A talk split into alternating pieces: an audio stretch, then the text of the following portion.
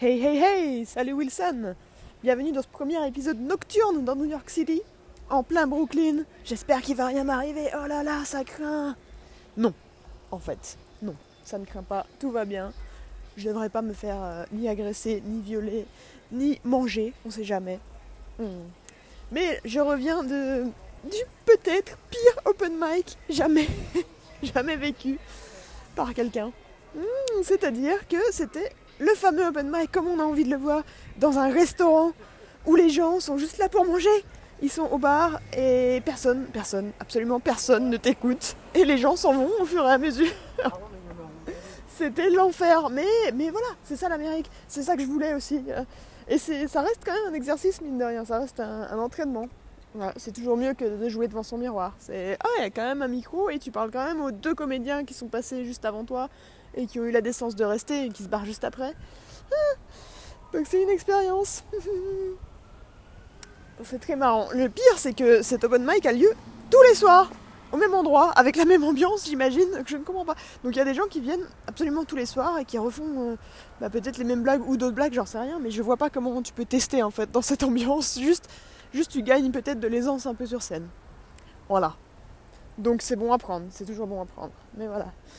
Sinon, ça fait une semaine que je suis à New York, ça y est. Euh, une semaine pile poil aujourd'hui. Donc c'est l'heure du bilan, comme on dit. Euh, bilan. J'aime toujours ce pays, j'aime toujours cette ville. Et j'aime toujours le stand-up. Donc déjà, c'est pas mal. Après, euh, je me rends compte que c'est quand même beaucoup plus dur que ce, que ce à quoi je m'attendais. Enfin, dans le sens où dans ma tête, c'était ok, je pars un mois. Et au bout d'un mois, c'est sûr, je vais devenir trop forte. Et je pense que ça demanderait beaucoup plus de temps que ça. Parce qu'il y a quand même une semaine qui s'est écoulée, une semaine entière. Et oui, il y a du progrès. Mais, euh, mais je suis toujours au niveau 2, quoi. Sur 90 à peu près. Donc, euh, ouh, ça va être compliqué. Après, ça reste intéressant et ça reste une très bonne, euh, une très bonne solution, une très bonne alternative à la scène française, à la scène parisienne. Parce que même si je joue que devant des comédiens, et même si je joue parfois devant des comédiens qui s'écoutent pas, ça n'empêche que je joue tous les soirs. Tous les jours, j'ai une scène, minimum. Et ça, c'était pas possible à Paris en plein mois d'août. Après, il y a aussi cette liberté que j'aime beaucoup dans les, open mic euh, ici. C'est que c'est vraiment, voilà, la liberté, c'est que tu peux jouer comme tu veux, quand tu veux. Et surtout, t'as pas besoin de te préparer. Dans le sens où à Paris, en vrai, tu peux. Si tu veux vraiment, tu peux jouer tous les soirs de la semaine à Paris, je pense. Mais c'est une organisation de malade, c'est-à-dire qu'il faut contacter tous les organisateurs, faut faut qu'ils t'acceptent, et il faut que tu prépares en vrai ta semaine, que tu la planifies. Et une fois que, une fois que les organisateurs t'ont dit oui, bah t'es un peu obligé d'y aller, tu peux plus changer d'avis, et ça sera un soir, un, une scène par soir, au mieux. Et je pense pas que ça soit tenable vraiment sur plusieurs semaines parce que les organisateurs veulent aussi euh, changer leur line-up, etc. Ils vont pas te programmer chez eux toutes les semaines. Enfin bref, c'est peut-être faisable, mais c'est un boulot de malade. Alors que ici, juste tu te lèves le matin, tu regardes euh, les 20-30 mics qu'il y a dans la journée, et tu décides, tu dis bon bah ok, je vais aller faire ça. Et puis tu fais ça, t'en sors, et selon si t'es content ou pas, tu fais bon bah je vais aller à celui-là maintenant. Ou euh, non, plutôt celui-là. Et puis tu vas, et puis selon comment tu te sens, tu fais bon bah maintenant je vais à celui-là. Ou non, je vais plutôt aller boire des bières. Et t'es libre, c'est ça qui était libre, c'est trop bien. Après, il y a quelques open mic où il faut réserver. Enfin, il faut euh, réserver en ligne, je veux dire, en avance. Mais c'est vraiment pas la majorité. Donc ouais, c'est une liberté euh, très très agréable.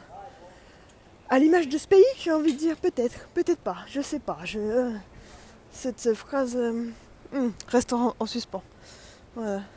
Sinon, je découvre aussi ce que ça veut dire le fameux ride on stage les, comédiens qui arrivent à écrire sur scène, qui n'ont pas forcément besoin de papier ou de préparer leur joke, leur joke putain, je, deviens un Jean-Claude Van Damme quoi, c'est l'enfer.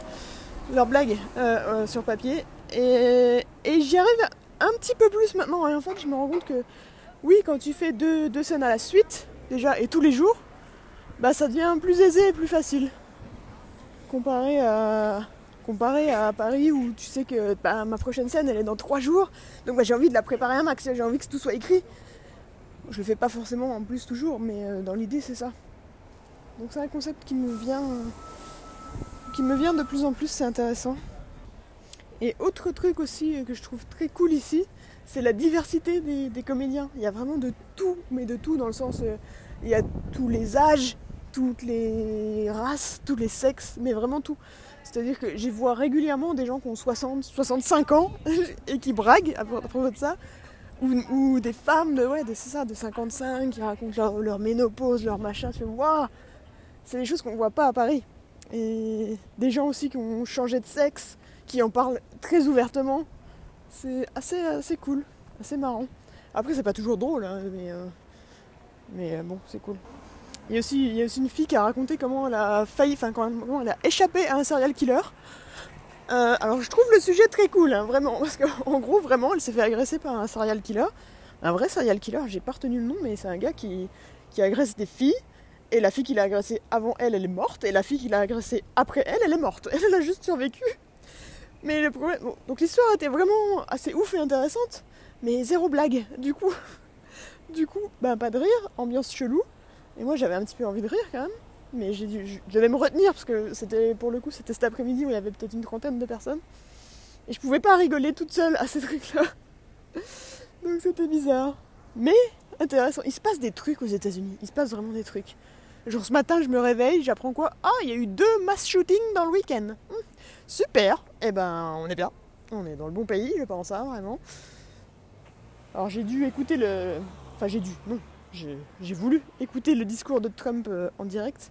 Parce que du coup, c'était quand je me réveillais à peu près. Je fais, ah, vas-y, j'allume la télé, je vais écouter ce qu'il a à dire. Mon Dieu, mais ce gars a quand même réussi sur un discours de, je sais pas, 5 minutes a déjà se tromper du nom de ville dans laquelle est arrivé les attentats. Bien joué, tu vois. Et aussi, euh, en gros, pour lui, le problème, c'est Internet. Bien sûr, Internet et les réseaux sociaux. Et aussi les jeux vidéo violents, évidemment. Donc la solution, c'est vraiment de surveiller les jeunes qui vont sur Internet et qui jouent à des jeux vidéo violents. Et voilà, et euh, la mental illness. C'est ça le problème, pas les armes. Il a bien précisé, not the gun. Évidemment. Et il a une tête hyper. Enfin, oh là là, il m'a fait bader à la télé dès le matin. Juste voir sa tronche là. Il bouge ses lèvres de façon hyper chelou. Même pour un américain. Mais comment. Et tout le reste de son visage ne bouge pas. C'est-à-dire, il n'y a pas d'expression faciale, il y a juste ses, sa ses bouches là et sa, sa langue. Bref. Welcome to America. Enfin bref, je, vais arriver à mon, mon chez-moi, mon chez-moi temporaire.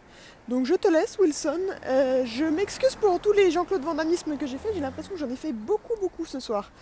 Mais, euh, mais pour ma défense, j'essaye de m'améliorer aussi sur mon accent un peu. Et du coup, euh, du coup j'ai mal à la bouche. Voilà. C'est vraiment juste parce que je fais des efforts de prononciation et rien d'autre. Hein. Merci. Au revoir